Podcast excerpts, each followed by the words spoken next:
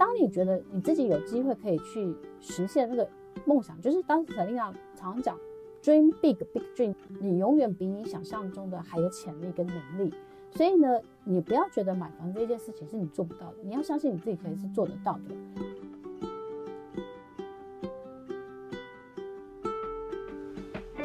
各位听众，大家好，我是 Dr. Selina，欢迎收听呃 Dr. Selina 的 Podcast 小资变有钱。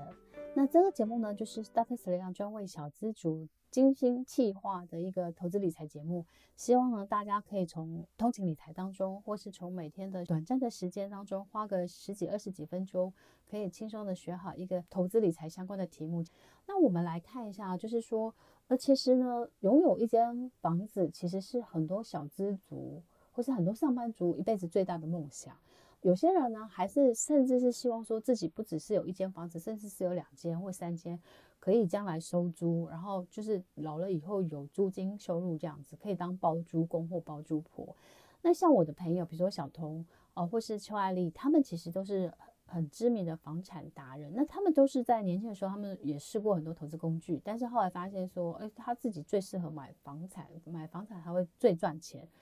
那像小彤姐甚至还说，他买股票都会亏钱，但是买房子都会赚钱这样子，所以我觉得也蛮好的，就是说找到一个最适合你自己的投资方式，然后就可以开始来去做投资房产这样子准备。但是因为其实像台湾的房价其实是非常的高，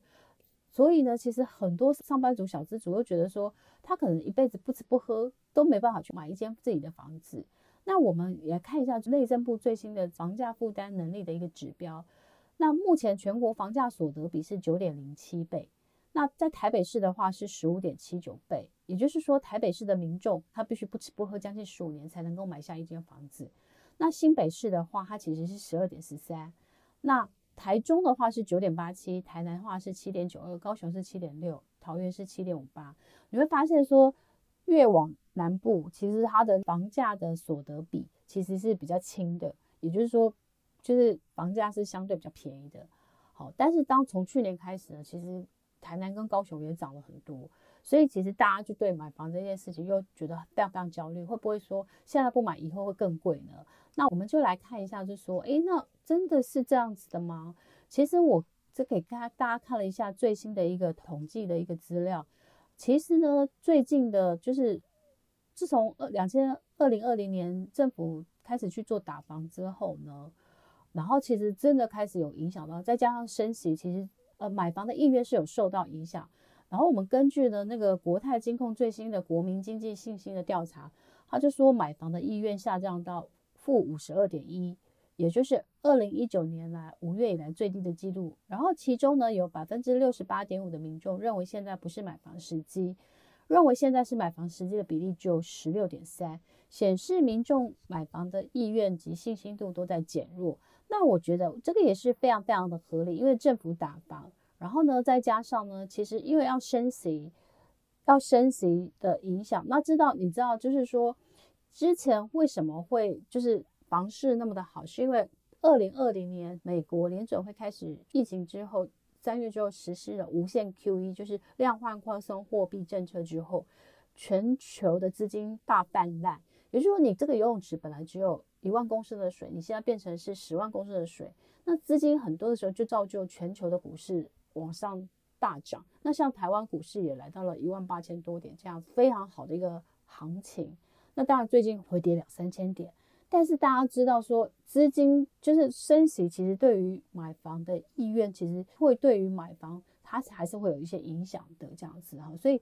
其实我们就会知道，那为什么升息对买房是有影响的呢？因为比如说，我们举例好了，呃，假设升息一码是零点二五，那如果你原本买房的贷款的金额是一千万，那我们以之前最优惠的房贷利率是一点三一，那房贷年限为三十年计算，其实央行在升息一码后，每一个月其实你要缴的金额是三万四千八百零一，那比之前的话，一个升息一码每个月要多缴一千一百九十三。那一年也是要多缴一万多，所以其实升息一码，其实就会有这样，就是每个月就要多缴一一九三元。那所以其实当然就会有一定的影响，就是升息除了政府第一个影响是政府打房，第二个是升息，那第三个影响就是投资客呢，因为其实过去呢，其实投资客他会去买预售屋很多，然后就是赚红单。但是因为最近打房，所以它其实是禁止换约，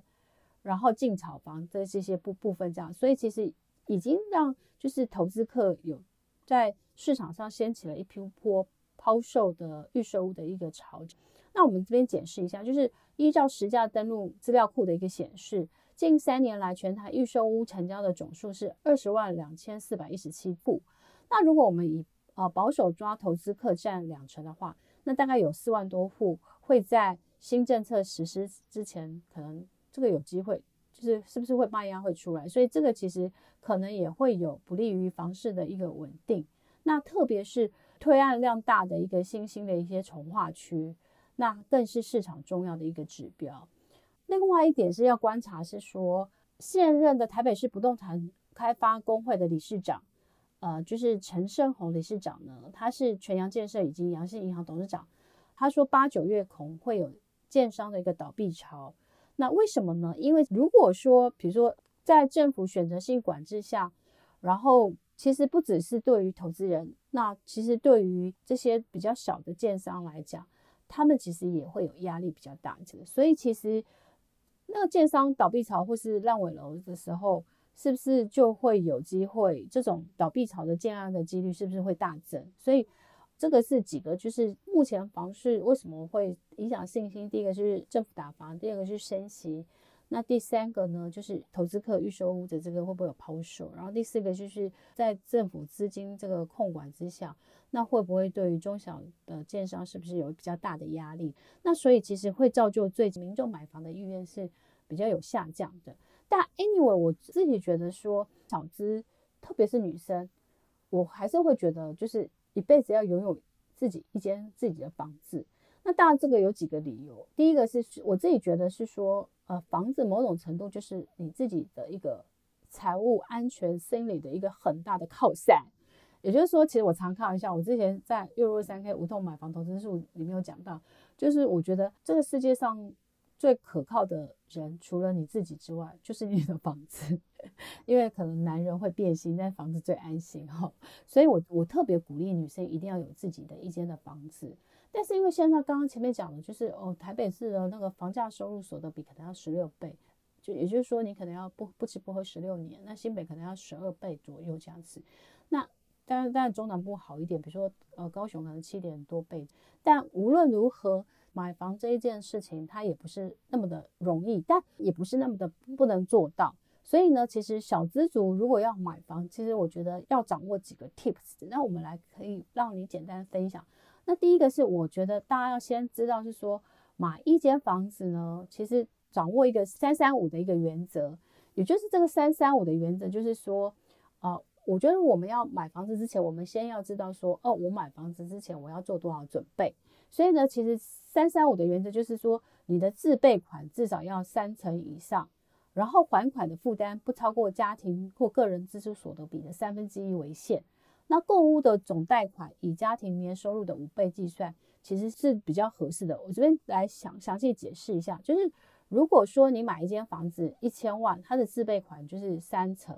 那为什么要定三成？那当然，你信用好一点，你可能可以，比如说呃两成，就是自备款可以两成，然后贷款可以贷到八成。好，那这当这里面有很多的条件的因素，比如说如果你是薪资所得比较高，你的公司是上市贵公司，或是你是军工教人员，哦、那或是你是三师，比如说你是医生、律师或是会计师这些，那当然你在银行的财务的评比的分数你就比较高，所以你会贷到比较多钱。但是一般的民众的话，大概就是三成左右。那这里面还有一个变因，就是说，呃，因为你要贷款之前，他会来先针对你的房屋的状况、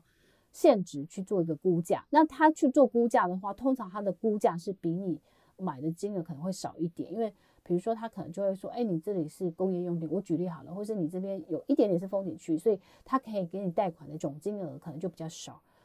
它的建价比较少之后，比如说你买一千五，它建价只有一千两百万。那它里面给你贷七成，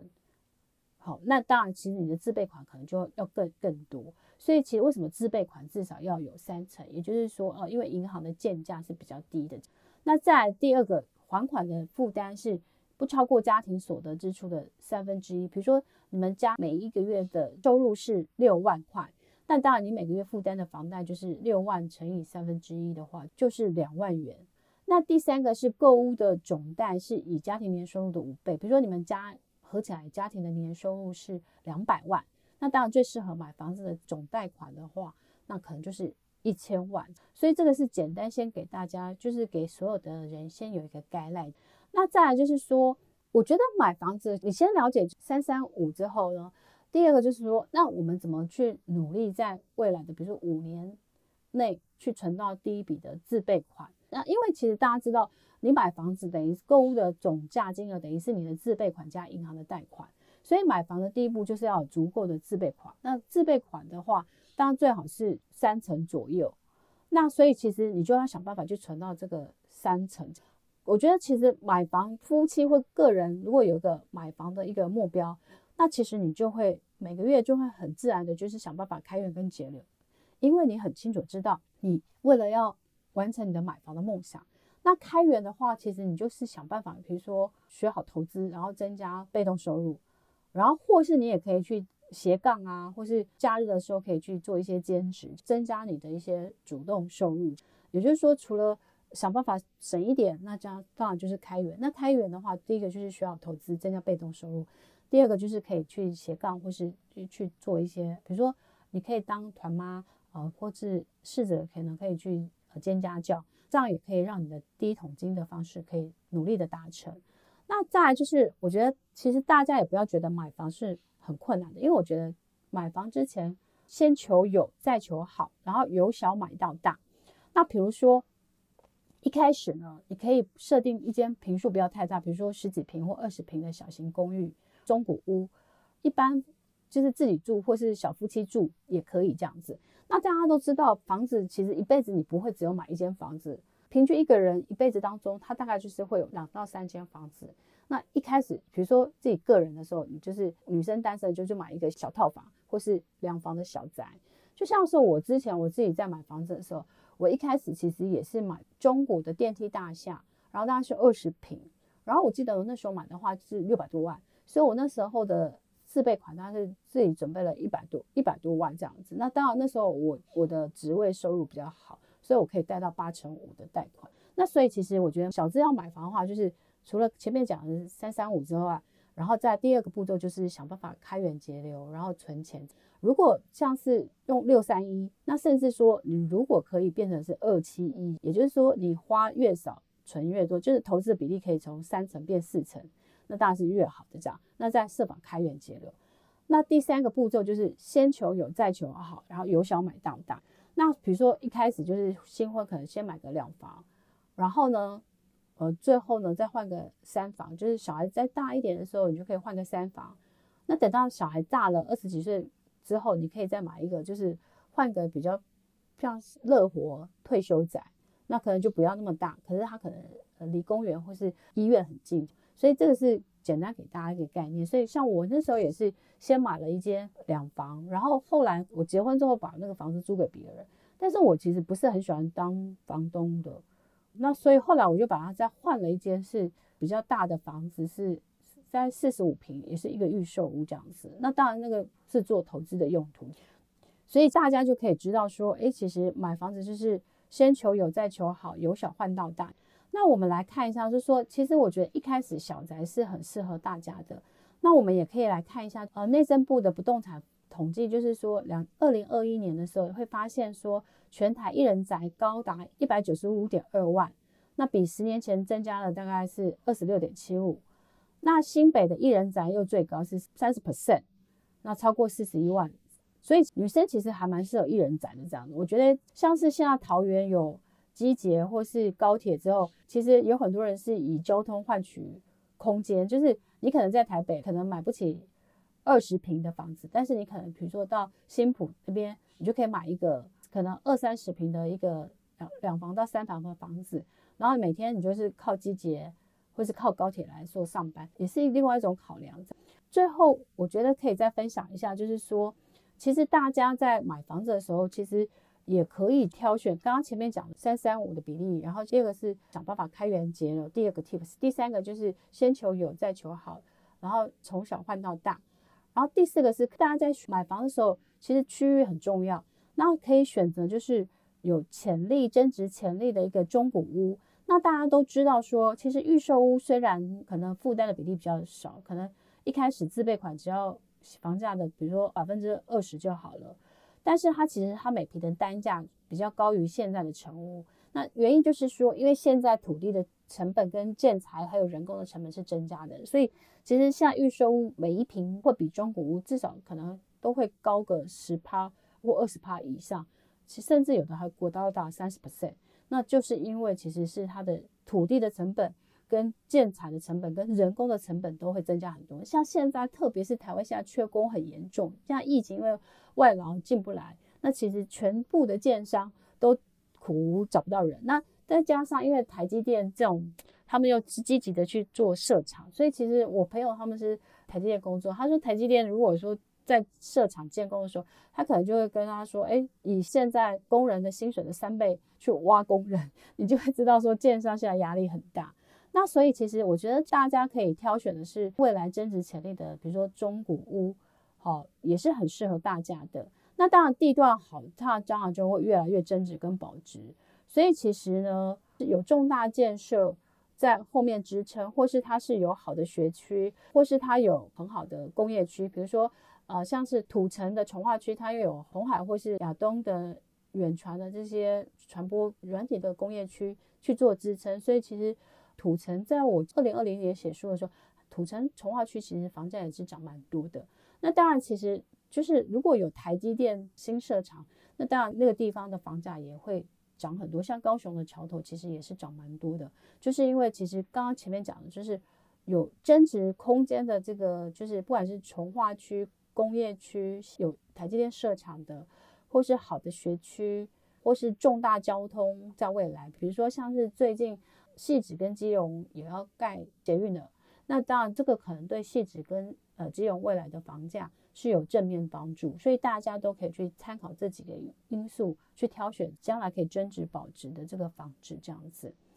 那最后呢，我们要再提醒大家，就是说，哎，当你都准备了头期款，那你要开始去看房子的时候，其实简单有四个步骤可以让大家聪明的买房。第一个是查价，因为现在其实政府有实价登录，然后也有很多的房仲的网站，其实都做得蛮好的，所以大家都可以去做查价。所以你要买房之前，至少先去做查价，你至少有个 sense，避免被当冤大头。所以我觉得第一个是先做功课，第一个是我觉得买房前是要多看。那我这边建议就是说，如果你打算三年后买房。然后我觉得你其实是现在就可以去看屋了的，因为你看了很多漂亮的房子，你可以让你更有动力去开源跟节流，因为你就会知道说，比如说你现在买一个名牌包，你就想说，哦，我将来可以买一根柱子，开玩笑。所以呢，我觉得就是买房前的前三年，我觉得你就可以去开始培养看房子。这个看房子是一种嗯经验跟能力，当你看的越多。你就知道什么房子是好房子，然后什么房子是适合你的这样子，所以我觉得多看，然后至少看了一百间以上。然后第三个是挑屋，其实你在挑屋的时候，我觉得前面是说你自己要对你自己梦想房子要有个轮廓出来。那你有这个轮廓出来，比如说你希望是两房，然后它可能是在公园附近近捷狱这样子，我举例好了，那生活机能很好，那你就可以开始有一个梦想的小屋的一个蓝图。那你就可以在这三年慢慢去挑选，然后每一次看屋完以后，你可以先做一个简单的一个检讨，就是说，哎，这个房子哪里好，哪里不好，然后慢慢慢慢再培养自己精准看屋挑屋的那个能力。好，第四个就是比价。当你在看房子的时候，你就发现说，不同地区的价格其实其实它会差异很多，所以呢，其实你也可以多比价。就会慢慢知道说，那可能哪些区域是真的比较适合你的这样子。那当然，其实很多人，比如说他在挑房子的时候，他是可能依照，比如说他妈妈住在哪个区，或是他公婆住哪个附近，他比较适合就是做备援。那我觉得这也是蛮好的考量。所以其实综合就是说，其实我觉得呃小资买房这件事情，其实我觉得它虽然是它虽然是有难度的，但它不是做不到的。就像是当时沈亮，其实我有个粉丝很可爱。大概是在三四年前呢，听了我卡内基的一个公开演讲，就是讲环游世界人生学到十个智慧。他听完之后，他就很兴奋，他就觉得说他收获很多。然后他后来又上了我的那个投资理财的那个线上课程，他连续上了三四年了吧。他很可爱，每一年就是他听完演讲的隔年的那一天，他就会私讯给我，就说他今年投资理财的进步。然后你知道吗？他在去年年底的时候，他买房了。然后他跟我说，他觉得很开心，因为他小资也可以实现买房的梦想。他其实会觉得，当你的心态改变的时候，就是当你觉得你自己有机会可以去实现那个梦想，就是常当时 Selina 常常讲 dream big big dream，就是你永远比你想象中的还有潜力跟能力。所以呢，你不要觉得买房这件事情是你做不到的，你要相信你自己可以是做得到的，然后你就会有机会去实现。所以我这个粉丝呢，他就是觉得。他有能力去实现，所以他也每个月他就认真存钱，然后他也认真的去学投资，然后呢，他就买，比如说好老公股，或者买好的 ETF，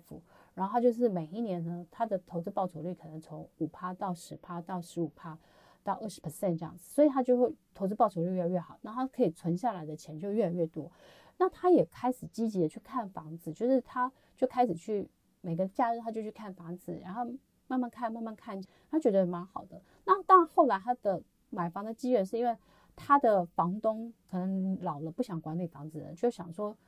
也跟他很有感情，就把他房子卖给他，也相信他会好好的、妥善的照顾好他的房子。所以呢，他就用比市面便宜一点的价格买到了这一间房子。那当然，这个房子可能是三房，所以他又把它隔得很好。然后他他就还去考那个以及厨师的认证。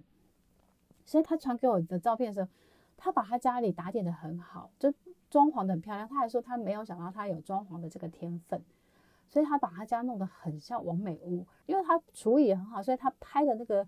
他自己烹调的那些美照，我都觉得根本就是餐厅，你知道私厨的那个作品。所以看到这个粉丝，他三年多之后，他透过了听我的演讲，然后上课，然后去买书，叫他彻底的改变他的人生跟未来，也实现他买房的梦想。然后他现在就是一个拥有梦想小屋的小资族。那我觉得这是一个很棒的过程。所以我觉得大家千万千万不要觉得买房这件事情是你没办法，你一定可以做得到的，只是需要一点时间，需要一点计划，需要一点努力这样子。所以我觉得就是说，从现在开始，如果你真的很想拥有一间房子的话，那请你就按照这一集大特神一样分享的这些 tips，那好好的学习。然后我相信，在未来很快的，比如说三到五年，你就有机会可以实现你买房的梦想。因为我们先求有，再求好，然后以小换大，慢慢换这样子。那重点是还是要每个月就是至少做到六三一，就是把你薪水的三成存下来投资，一层去投资自己或买保险。我相信这样子，然后跟着 Dr. Selena 好好的学习投资理财，